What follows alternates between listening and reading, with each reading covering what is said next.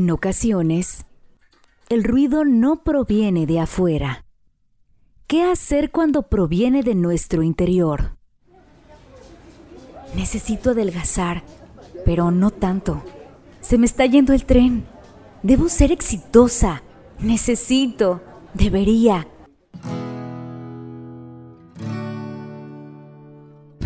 Te invito a hacer una pausa conmigo, aclarar tus ideas y recuperar tu paz interior. Soy Cristi Cortinas, psicóloga y psicoterapeuta. Te acompañaré en este proceso de conectar con nosotros y nosotras mismas. Bienvenidas, bienvenidos, Ser Infinito, el podcast. Bienvenidas a nuestro episodio número 7, en donde profundizaremos sobre el Día Mundial de la Mujer. Platicaremos sobre el verdadero significado de este día, cómo impacta en nosotras y cómo el hacer conciencia también impacta en nuestra salud mental y emocional.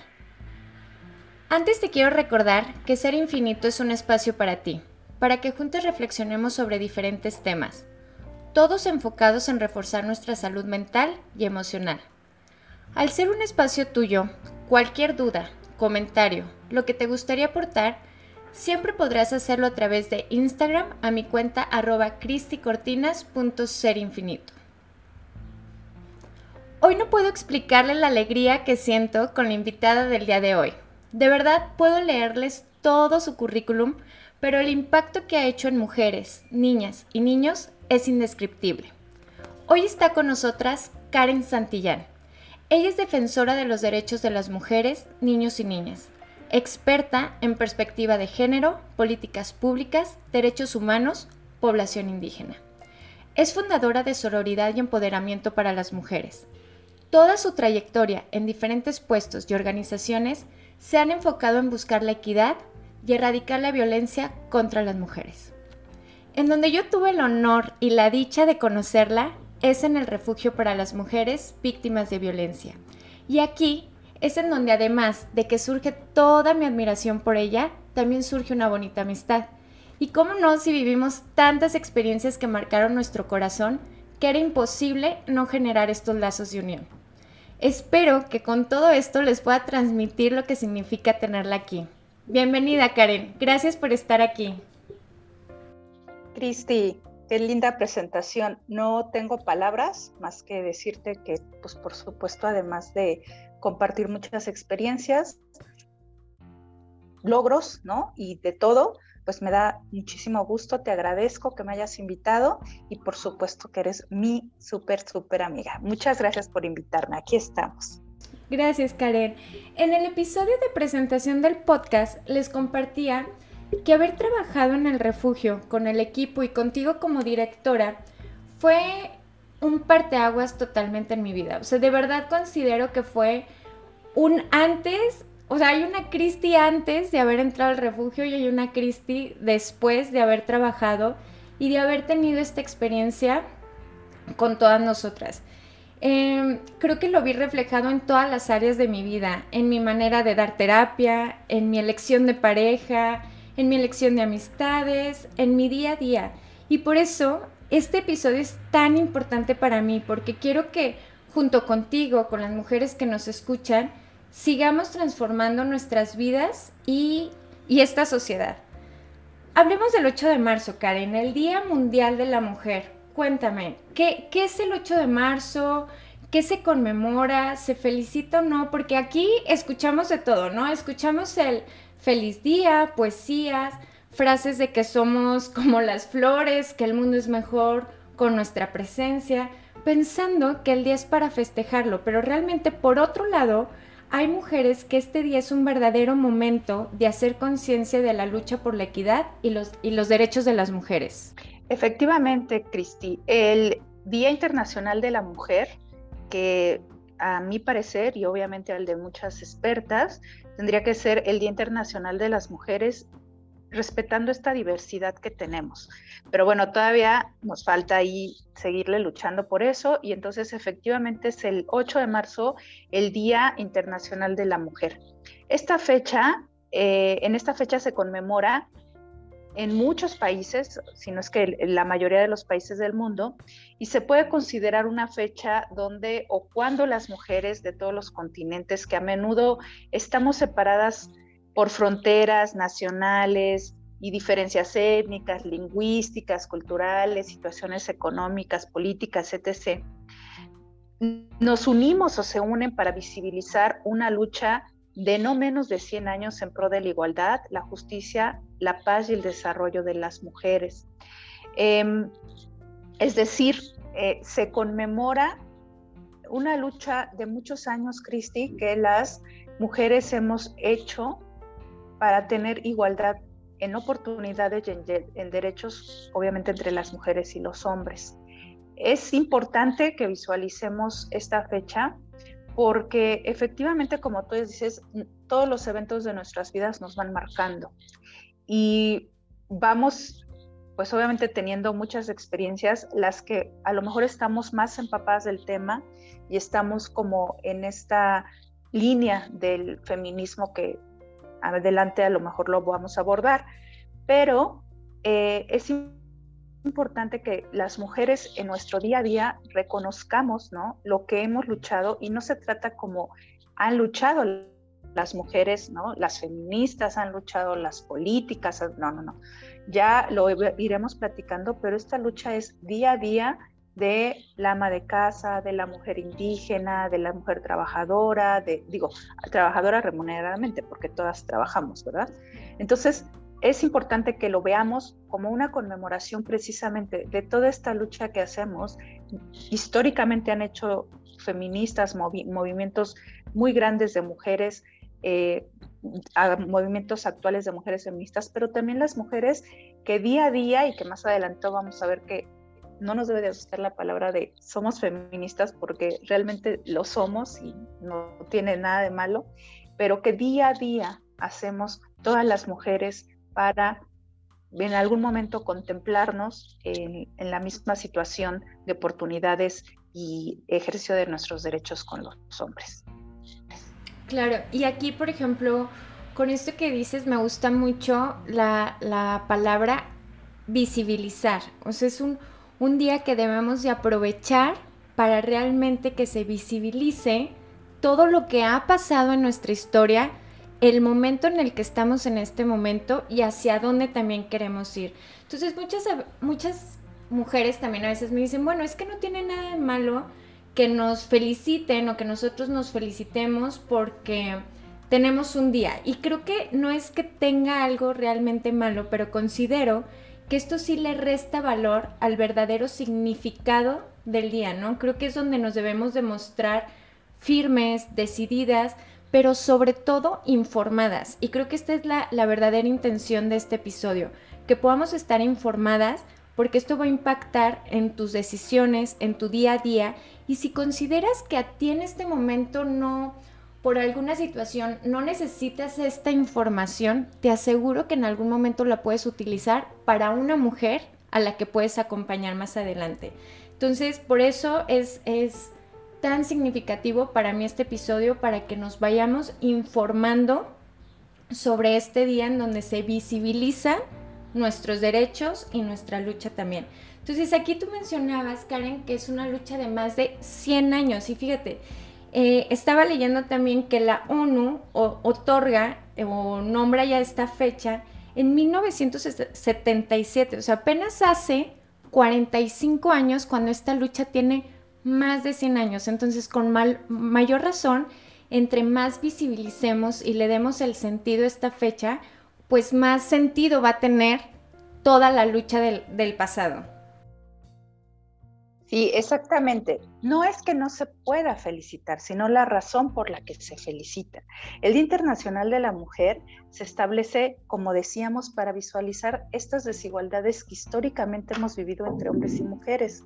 Y por supuesto, lo que esta eh, desigualdad ha causado, que es esta posición subordinada que hemos vivido las mujeres y que no nos permite el libre y sobre todo igualitario acceso de oportunidades. Entonces es importante que, que lo visualicemos, que lo sintamos, que nos veamos en esta lucha, eh, que que si nosotras a lo mejor tenemos una pareja em, que comparte con nosotros ciertos gustos, que nos respeta al igual que nosotros, número uno, bueno, pues no enaltecerlo, ¿no? Como de, no, él me ayuda y él sí es bueno, pues es lo que debe de ser. Finalmente, pues estamos buscando la igualdad pero que no solamente en nuestra relación próxima como pareja, sino hacia nuestras hijas, hacia nuestros hijos, nuestras hermanas, nuestros hermanos, nuestros padres, nuestras madres, que podamos ver cómo ha sido esta lucha, cómo,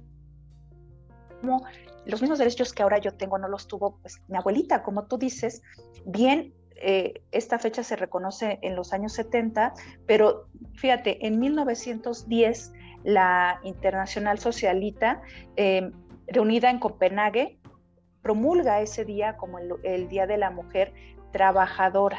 Y el carácter de esta, pues obviamente de este día era como visualizar el movimiento a favor de los derechos de las mujeres eh, y conseguir obviamente nuestro voto, ¿no? El sufragio.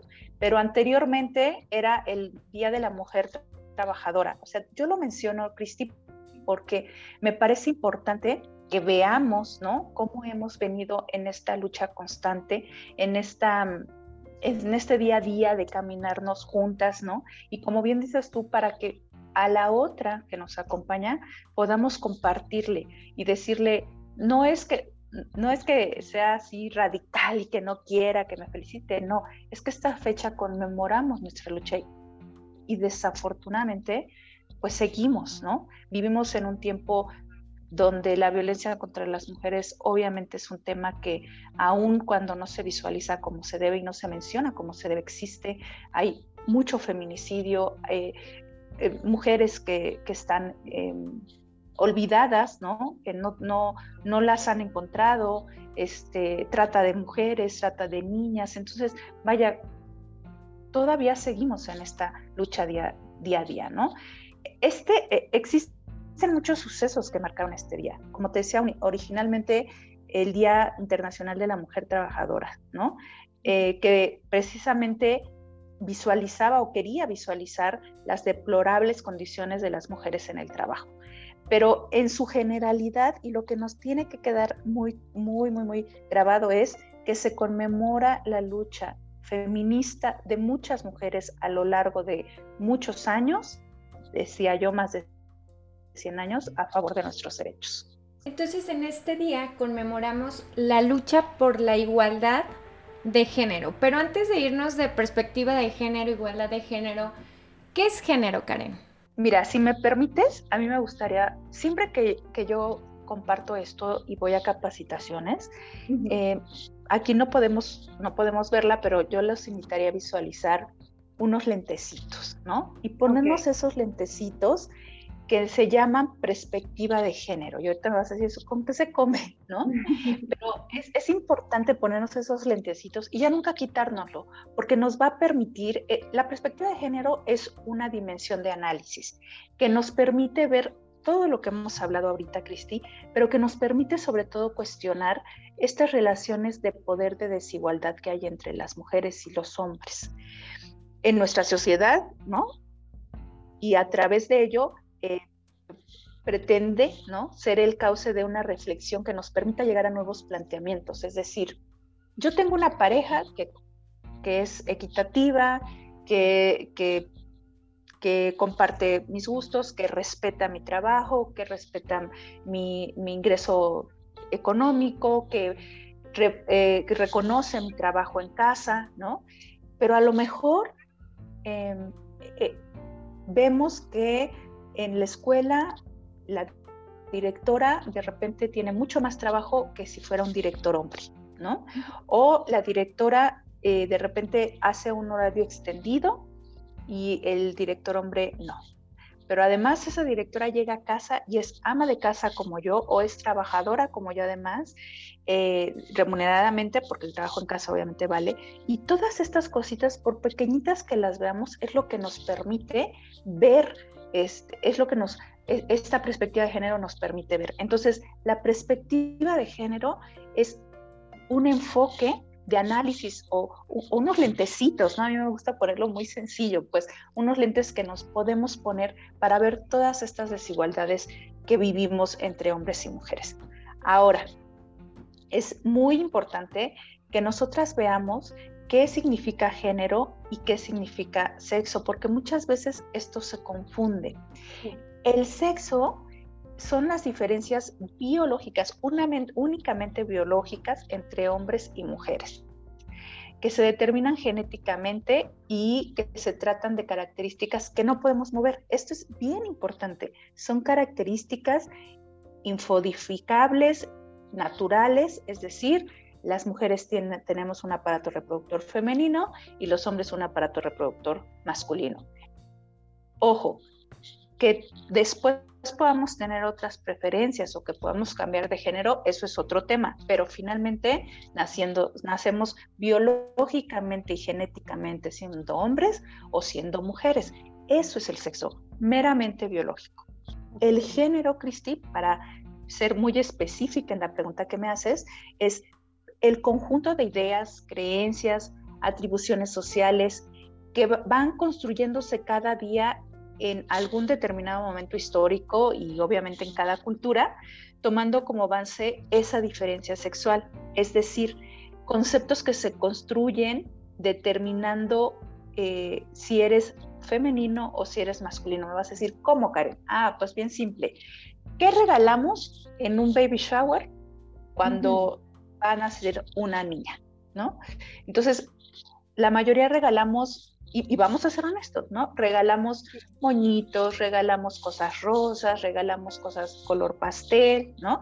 Y cuando vas a nacer un niño, pues regalamos cosas azules, regalamos, ¿no? Los Reyes Magos que, les traen a las niñas, ¿no?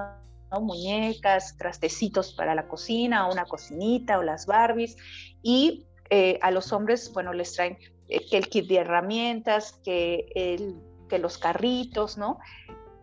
Estos, estas exactamente estos ejemplos que puse son las atribuciones que nosotros, nosotras, históricamente le hemos puesto al ser niña y al ser niño y que van obviamente creciendo y modificándose en lo que, lo, lo cito entre comillas, culturalmente es aceptado como ser hombre o mujer estas atribuciones de no tú, nena, no, no grites, peínate bonito, arréglate, que no estoy en contra que nos arreglemos, ¿eh? Si te arreglas, para ti está perfecto y fabuloso, ¿no? Y te sientas bien contigo misma. Y a los hombres, esta, esta de tú vas a ser el proveedor, porque realmente, vamos a ser honestas, ¿qué decimos cuando un hombre no tiene trabajo, ¿no? No decimos como, ay, bueno, pues no, no encuentra trabajo, sino ah, damos adjetivos eh, descalificativos de refiriéndonos a, que en ese momento no tiene trabajo, ¿no? Entonces, exactamente estas características que ponemos hacen entonces el género. Y ahí sí, el género es masculino y femenino.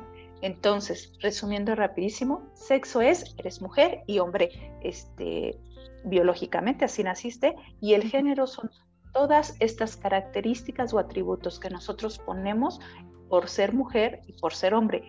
No quiere decir que está bien, yo creo que ahorita lo vamos a, checar.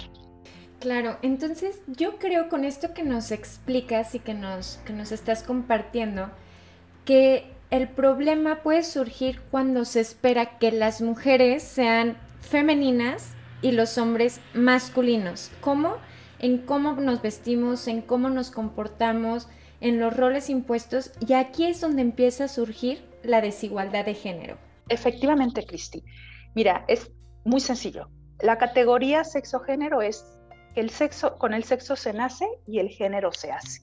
Y como tú decías, efectivamente, el problema es que vamos tomando estereotipos de género, que son estas ideas que tú, que tú me estás mencionando, concebidas sobre cómo debe de ser las mujeres y cómo deben comportarse los hombres. Y ahí viene los roles que se nos asignan de cómo debemos ser las mujeres y los hombres. Los roles de género, Cristi, son este conjunto de tareas y funciones que se nos asignan a hombres y a mujeres en una, en una sociedad dada se establecen en función del sexo, ¿no? De ahí nace pues estas diferencias que hemos, hemos dicho, son aprendidos, se estructuran socialmente. Ojo, el, insisto, el, con el sexo se nace, el género lo hacemos. Por eso dice que aquí son estas características que son aprendidas, que se estructuran socialmente y están infundidos por factores como la clase social, la edad, la etnia. ¿A qué nos referimos? Entonces nos dan un rol históricamente a, las mujeres, un rol productivo de tú tienes que ser mamá, no tener hijos, estar en casa, este, cuidar, vaya, ¿no? de la prole y de la supervivencia de, la, de, las mujeres y los hombres, pues, de la humanidad, y a los hombres se les atribuyen estos roles de ser trabajador, de ser el proveedor, de no te rías, de, perdón, de no llores, ¿no? De no te comportes, lo que comúnmente se dice, ay, pareces nena, ¿no? Pues como pareces nena, ¿por qué? Entonces ahí sería como eh, la importancia no solo de visualizar eh, lo que hemos hablado aquí, sino irnos un poquito más allá y decir, con estos lentecitos que yo las invité y los invité a ponerse al principio, es no, no vernos como contrincantes, sino visualizar las diferencias que a raíz de estos roles que se nos asignan, este, de cómo debemos de ser mujeres y cómo debemos ser los hombres, producen una desigualdad. Y que no es siempre, digo, desafortunadamente sigue siendo mucho más la violencia de hombres hacia mujeres, pero que también estos roles le impiden al hombre el desarrollo de muchas cosas, Cristi. Por ejemplo, el de la paternidad. Eh, muchos padres, muchos, ¿no? Que quisieran estar más tiempo con sus hijos, que quisieran convivir, tan, tan solo, perdón, convivir, tan solo hace apenas ocho años, si no mal, mal recuerdo, aproximadamente esa fecha, eh, se, les, se les dio el derecho a los hombres en nuestro país de poder, si, eres, si eras trabajador y contabas con seguro social, de poder contar con el servicio de guardería. Era únicamente para madres trabajadoras. Y entonces ahí les pones a las mamás, primero debes trabajar, después tienes que ver quién te cuida a tus hijos y aparte tienes que hacerte cargo de la casa. Y los hombres, como por qué no tendrían que tener esta, si estas Mm, obligaciones, pero también estos derechos, Cristi, de ejercer su paternidad y de llevar a su hijo a la guardería. ¿Cuántos padres en la mañana no salen con sus hijos e hijas a llevarlos a la escuela, a llevarlos a la guardería? Sí me explico, es como visualizar con estos lentecitos que se llaman perspectiva de género, dónde estamos paradas las mujeres y dónde estamos parados los hombres y caminar hacia la igualdad entre ambos. Claro, y todo esto me hace reflexionar con muchas amistades o familiares que, comparto como, como que ya estamos muchas veces acostumbrados o acostumbradas a, a, estos roles, ¿no? Y entonces muchas familias pueden decir es que así estamos bien y yo me voy a trabajar y ella cuida a los hijos. Y está bien siempre y cuando también sea desde, desde la oportunidad de la mujer de decidir, pero aquí lo que quiero recalcar sobre todo es que que así lo hayamos hecho no quiere decir que esté bien necesariamente, ¿no?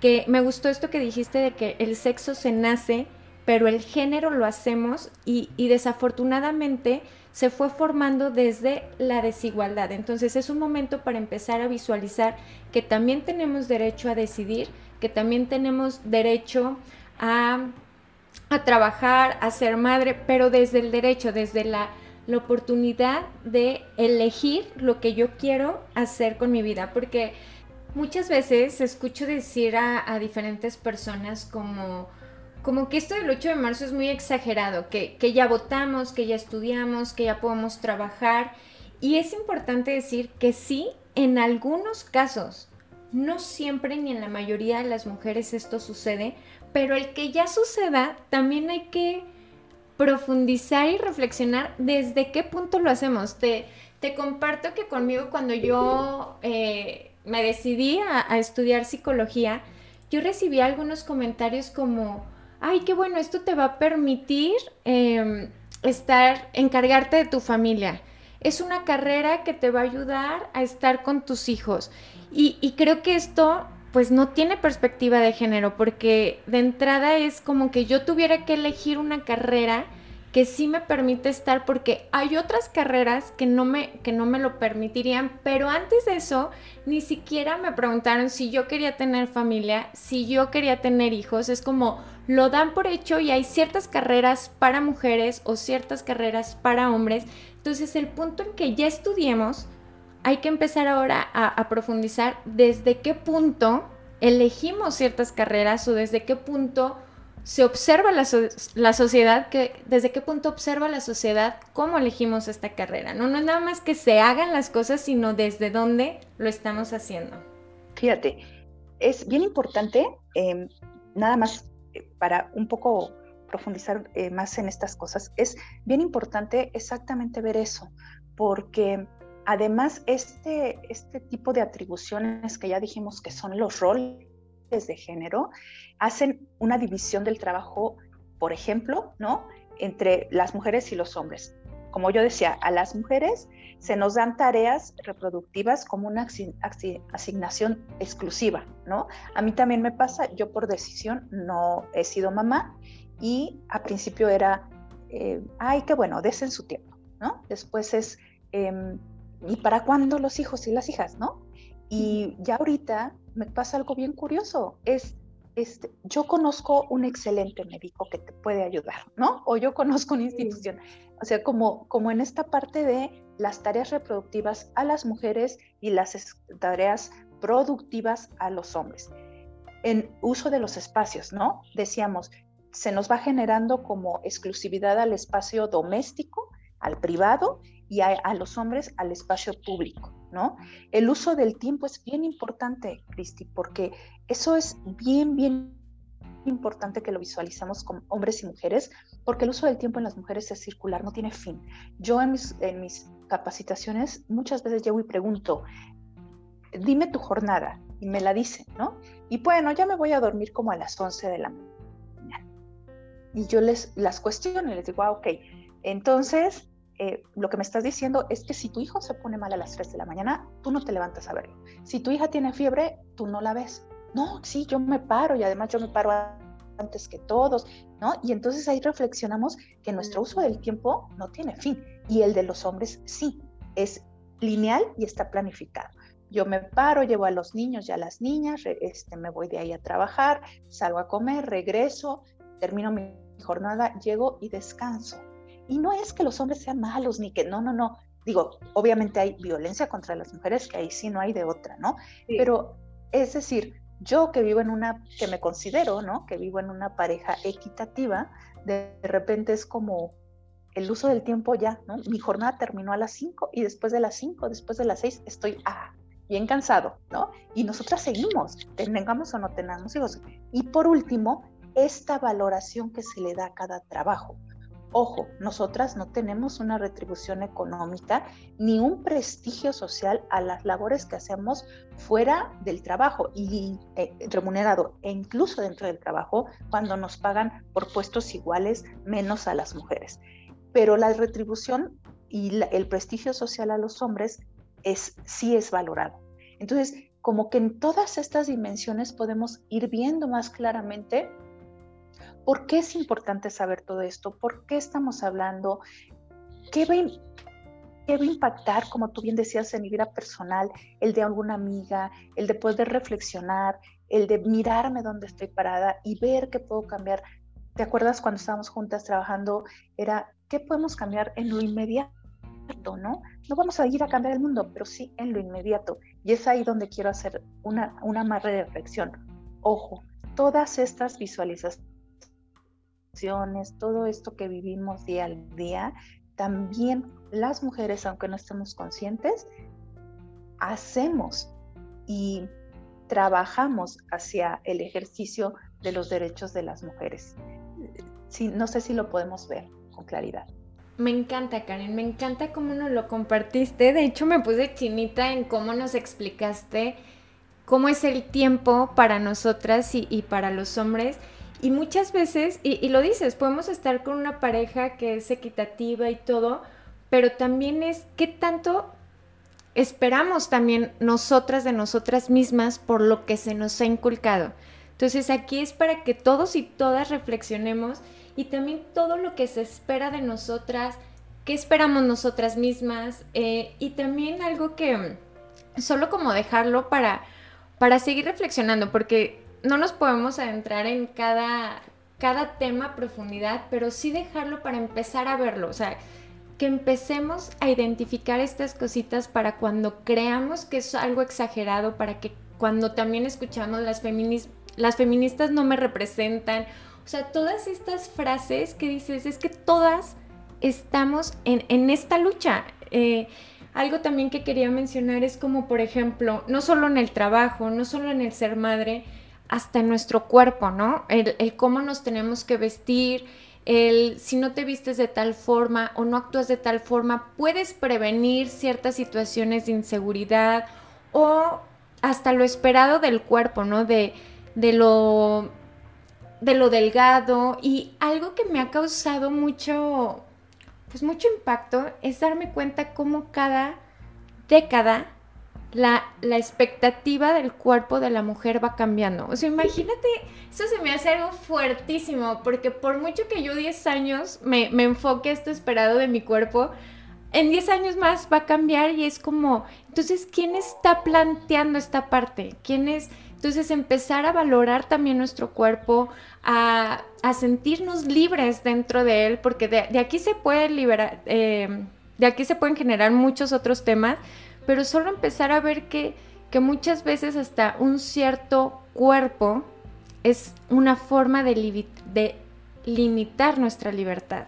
Sí, creo que es, es, creo que efectivamente tú lo dices, es no, a lo mejor de repente nos abrumamos mucho con tanta información que además son temas que podríamos hacer, existen hasta carreras y maestrías y doctorados en ello, ¿no? Pero que empecemos solamente a visualizar, uno, cómo estamos, quién tiene el acceso y el control de los derechos, cómo ejerzo mis derechos, cómo puedo compartirlo desde mi hacer diario, y no. Y la otra es ver que sí lo hacemos, ¿no?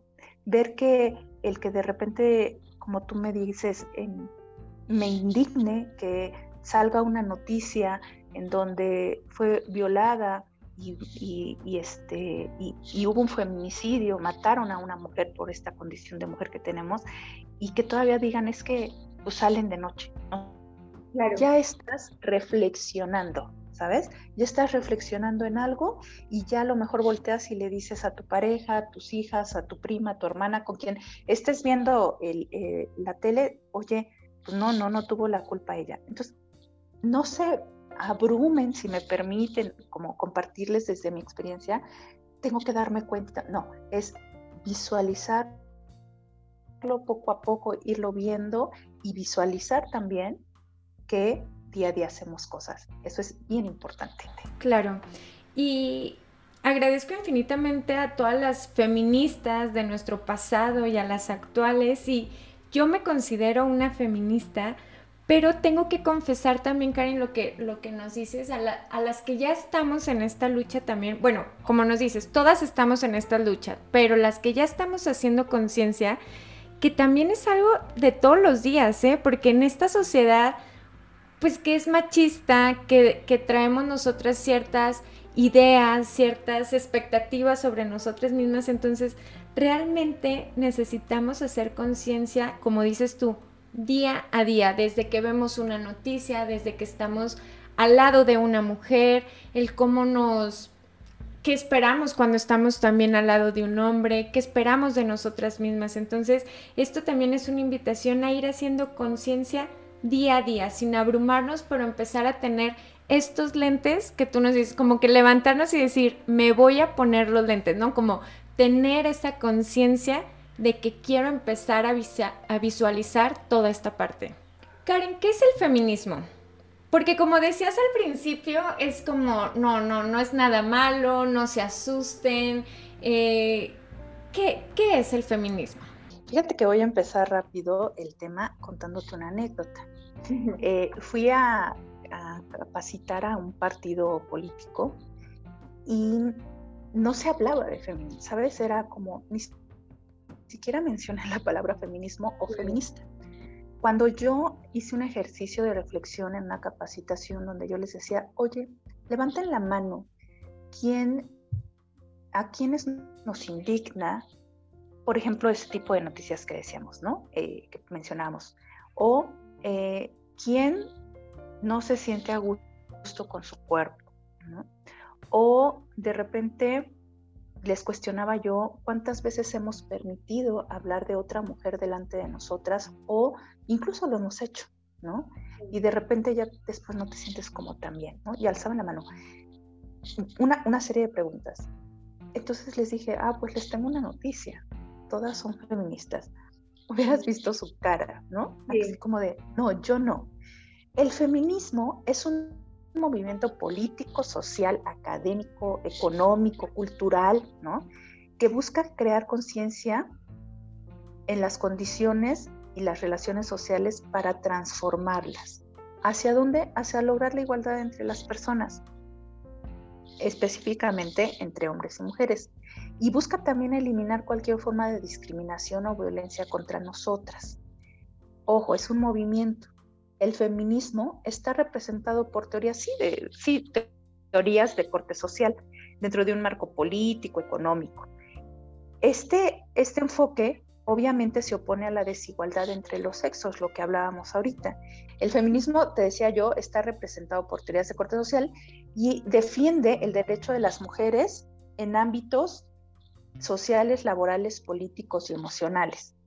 Fíjense que el, feminismo tiene cuatro olas. La primera fue en mil, bueno, más bien data de 1789, por eso yo les decía que hay muchos, muchos, muchos años atrás de lucha, y mediados de 1800. aquí lo que se luchaba era por los derechos de la igualdad, la libertad, la educación y los derechos políticos. La segunda es a mediados del siguiente siglo, del siglo XIX, y a final de la Segunda Guerra Mundial. Aquí se fue la lucha hacia los derechos civiles de las mujeres, el derecho al trabajo, el derecho a la igualdad eh, salarial y laboral y el derecho a la educación.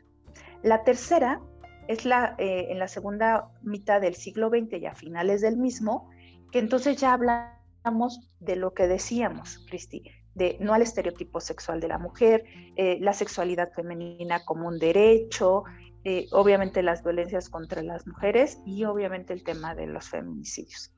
Y la cuarta es a finales del siglo pasado y en la, a la actualidad. Aquí se caracteriza por este activismo social en Internet, que es un ejemplo de lo que estás haciendo tú, con este bello programa, este, la oposición obviamente a las violencias machistas, la sororidad y el ciberfeminismo. ¿Por qué les digo que no tengan miedo a ser feministas? Porque Finalmente, todas las mujeres al ejercer derechos al día a día somos parte de, este movimiento que yo les decía tenía varias aristas, ¿no? Eh, claro que debemos de reconocer, de ver y enfatizar que hay, habemos mujeres que estamos mucho más activas en el movimiento feminista y que lo que queremos lograr es nada más la igualdad entre hombres y mujeres. Nosotras las feministas no odiamos a los hombres, no les den miedo decir que son feministas, no les dé pena decir que son feministas, porque al decirlo pueden atrás de esto dar esta explicación, no, yo no estoy en contra de ti, quiero los mismos derechos entre hombres y mujeres, quiero que podamos caminar en la calle con seguridad. Claro, ahora, bueno, la inseguridad también abarca a los hombres, pero ojo, la inseguridad de los hombres es más social que de corte eh, de, hablando un poco de género y de sexo, es decir, las mujeres corremos más riesgos por ser mujeres, no por la inseguridad social. Eh, espero que me explique. A los hombres me dicen muchas veces, es que Karen, a los hombres también nos matan. Ah, sí, pero te matan no por tu condición de hombre y tu vulnerabilidad. Los matan porque hay una, porque está la delincuencia organizada, porque hay inseguridad en el mundo, porque ahorita lo que estamos viviendo, porque hay guerras. Pero a las mujeres, además de todas estas, mm, que de estos eventos sociales nos ponen en desventaja siempre, ¿no? porque accedemos a menos, a menos recursos, pero es importante que veamos que a nosotros el riesgo es por ser mujeres. ¿No? Estos crimen, el feminicidio se caracteriza por ser un crimen efectivamente hecho por tu condición de mujer, estos crímenes de odio, y cómo los identificas cuando las mutilan, cuando las violan, cuando las destazan, cuando las van y desechan su cuerpo en algún lugar. Entonces, no es lo mismo y no vivimos las mismas condiciones. Pero bueno, son temas amplios. Pero ¿a qué voy? El feminismo es esta lucha, ¿no? Que nosotras las mujeres hacemos día a día, eh, obviamente más las activistas o en una forma más activa, ¿no? Las personas que estamos involucradas en esto, eh, hacia los derechos de, o hacia la igualdad de derechos entre mujeres y hombres. Entonces, el feminismo no, es, no debe espantar a nadie. Al contrario, a mí me enorgullece ya mencionarlo, saber que soy feminista y invitarlas también, ¿no? Con esta claridad del concepto, el cómo lo hacemos día a día y el, y el para qué. Creo que mientras más identifiquemos para qué está este movimiento, mucho más vamos a poder decir que somos feministas y también con, este orgullo. Mencionabas, Karen, que en una ola del feminismo ya mencionaban la sororidad. ¿Qué es sororidad? Fíjate que la palabra sororidad, ojo, no es solidaridad, es sororidad. Sororidad. La palabra sororidad se deriva de soro, que significa hermandad.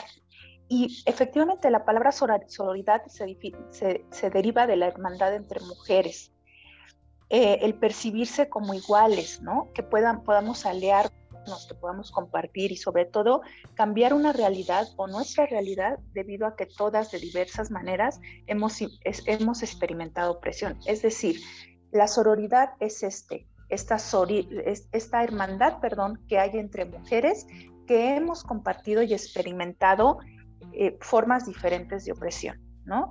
Em, la sororidad fue obviamente puesta ahí en, la mesa por nuestra queridísima Marcela Lagarden, activista, feminista, escritora, politóloga, ¿no?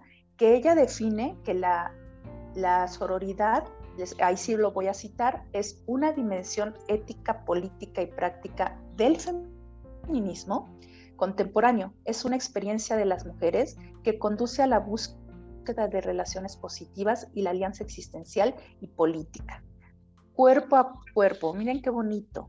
Me encanta.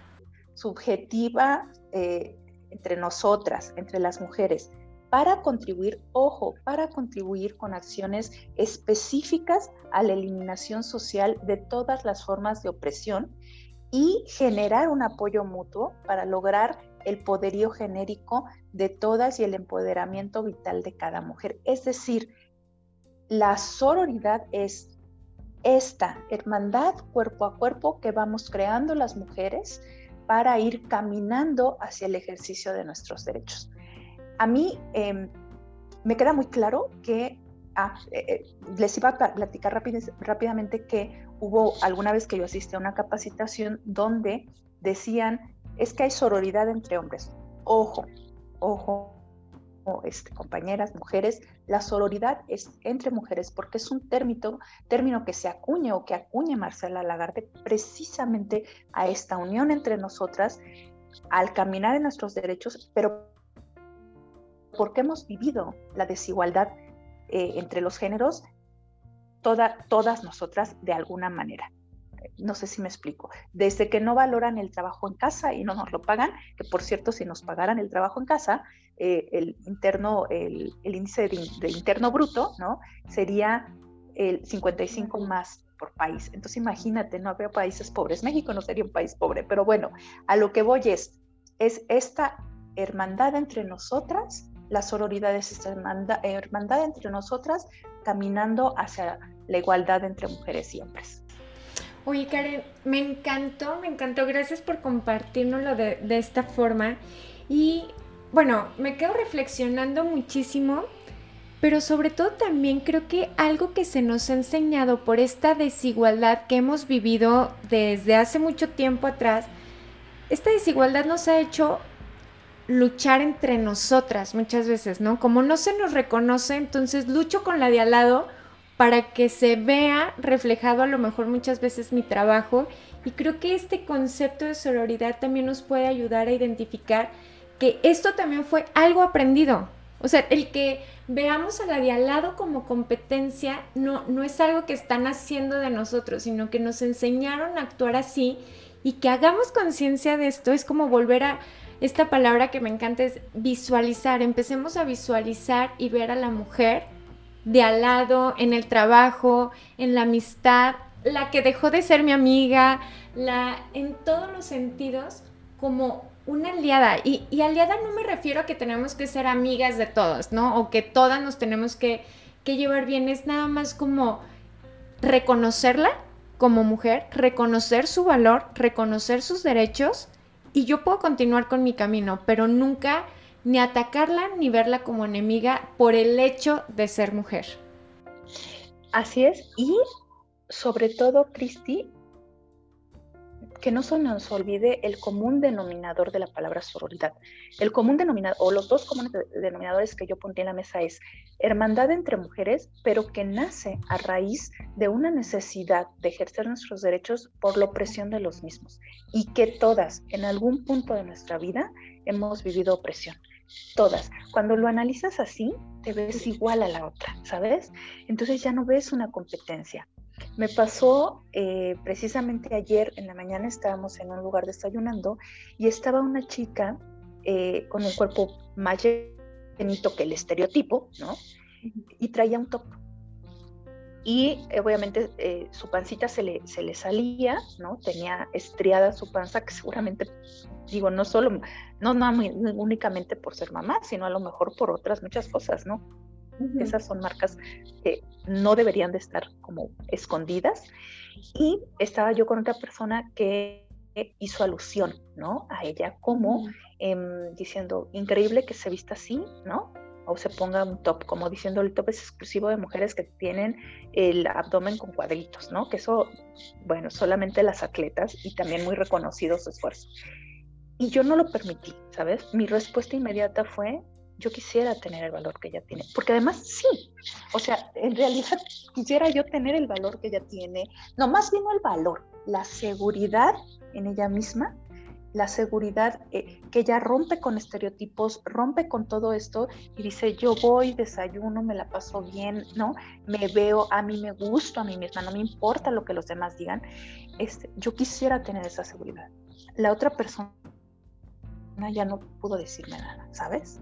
Y acciones así chiquitas vamos construyendo, como tú dices, esta, esta igualdad entre nosotros, este compartir y esta, miren, ay, hasta se me enchina la piel, me emociono. Sí, así estoy, Karen. Es esta, sí, esta, mm. esta parte en la que las mujeres día a día hacemos algo eh, con la otra, con mi igual, ¿no? Cuando nos vemos así, la perspectiva te cambia.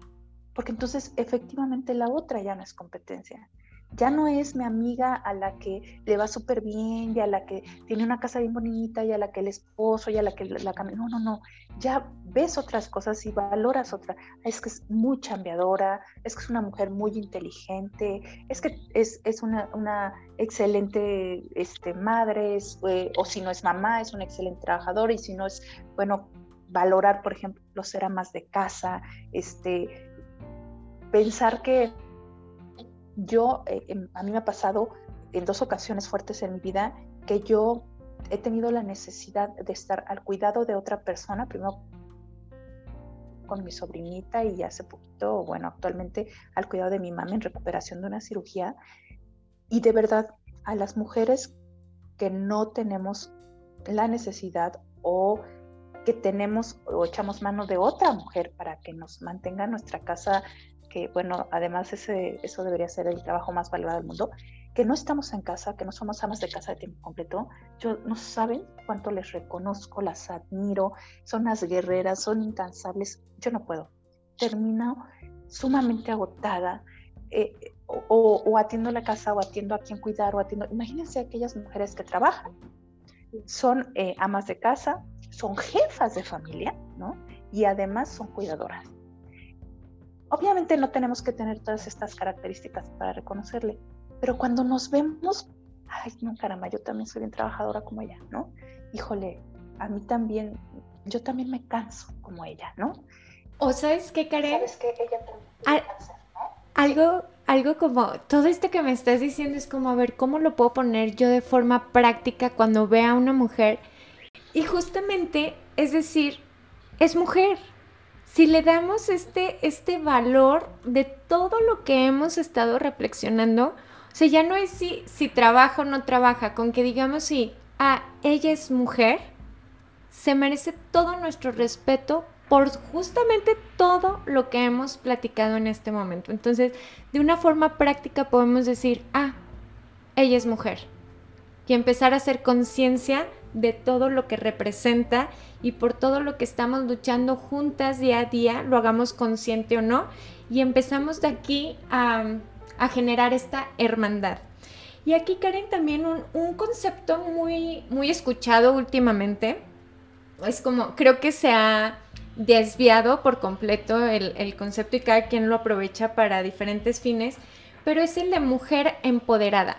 Para mí, una mujer empoderada es quien hace valer sus derechos. No, no necesariamente que, haga mucho, pero simplemente el pedir ayuda para hacer valer sus derechos, para mí ya es una mujer empoderada. ¿Para ti qué es una mujer empoderada? Sí, el empoderamiento, como bien dices, el empoderamiento de las mujeres es un proceso, ¿no? ¿Qué mejor sería que, que absolutamente todas las mujeres estuviéramos empoderadas? La palabra empoderamiento efectivamente tiene de repente una connotación de, ya, ¿no? O sea, ya trabajan, ya votan, ¿no? Ya esto, ya lo otro, ¿qué más quieren? Ahora, ¿cómo se quieren empoderar? Y va precisamente hacia eso, como al ejercicio de nuestros derechos y a lo que hemos estado hablando en esta plática tan hermosa, es el ejercicio de esos derechos y la visualización de ellos, ¿no? O de no, a lo mejor no los estoy ejerciendo, lo puedo ver y en consecuencia hago lo que es importante, discúlpenme, es importante eh, señalar aquí que el, em, el, empoderamiento de las mujeres tiene que ir más allá. El empoderamiento de las mujeres es efectivamente el ejercicio de sus derechos. Claro que invitamos a muchas mujeres a la reflexión, como lo has dicho, a la visualización, a visualizar, a, ver en su, en su espacio inmediato, pero habemos muchísimas más mujeres que ya tenemos que hacer diferentes cosas, como por ejemplo este maravilloso y valioso programa. ¿no? Eh, estamos haciendo acciones más allá, que ya no nos podemos quedar nada más como en, en la... Eh, sí, en esta reflexión, sino que debemos ir más allá. Claro, quienes lo están viendo estos conceptos nuevos, eh, eh, que estamos escuchando esta plática, pero que habemos otras muchas mujeres, otro tanto de muchas mujeres, que también tenemos que hacer mucho más. Y eso es el empoderamiento de las mujeres, ese proceso de pasar e, de esta reflexión a este hacer eh, de nuestros derechos. Claro, y, y, me encanta a este hacer en cuanto a nuestros derechos, porque luego también viene más exigencia hacia nosotras, porque creemos que la empoderada es la que cuida a sus tres hijos, la que trabaja, la que lo hizo perfecto, la que todavía decora el, el sándwich, el que corta la manzana en forma de corazón. Y eso solamente va en contra de estos derechos, que se puede hacer siempre y cuando sea nuestra elección, pero que no sea esta sobrecarga creyendo que esto nos está empoderando. Hacer más no nos empodera, al menos que vaya en función de nuestros derechos. En función de nuestros derechos y incluso en función, a ver, en función de los acuerdos, que es un derecho. Como tú bien decías al principio eh, del programa, decías em, que sea una elección y que sea un acuerdo. Sí, claro, tú te dedicas al, trabajo remunerado, yo me, me, dedico al trabajo en casa, pero tenemos que valorarlo y y tienes que valorar todo mi trabajo y tienes que verlo. Entonces, cuando hacemos estas reflexiones, cuando empezamos a caminar hacia allá, cuando empezamos eh, a tener estas expresiones como las marchas, como estos espacios que, que tú nos, eh, por ejemplo, este espacio que tú nos proporcionas, el activismo de, las mujeres feministas o del movimiento, eh, este ejercicio de nuestros derechos, el educar a nuestras niñas de otra manera, a nuestros hijos de otra manera, el saber que la educación no nada más es de mi parte, sino también del papá y que una ausencia de padre también educa, que este, bueno, ir como haciendo más conciencia y ejerciendo más nuestros derechos, ese es el empoderamiento de las mujeres. Claro, y creo que durante toda esta plática hemos mencionado diferentes derechos que quiero mencionarlos, pero es mucho más profundo y aquí, aquí las invito también a que sigamos informándonos. No solamente es escuchar este, este episodio, no es nada más leer un libro, es, es seguir con esta, pues con esta motivación de que nosotras desde cada una, desde su lugar, puede hacer mucho por esta lucha, por esta equidad, por esta por estos derechos de nosotras. Entonces, hemos mencionado desde el derecho a la educación, a vivir libre de violencia, a los derechos económicos, al desarrollo, al trabajo, a la... Mencionabas al principio la participación política, derechos sexuales y reproductivos. Y aquí lo que les quiero transmitir es que entre más informadas estemos, va a impactar de forma positiva en nuestra salud mental y emocional.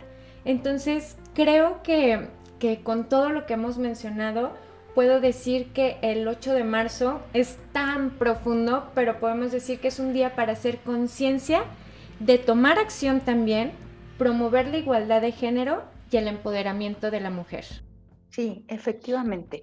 Y creo, eh, y coincido contigo, la información, dicen por ahí, la frase a mí no me gusta mucho, pero es verdadera, la información da poder.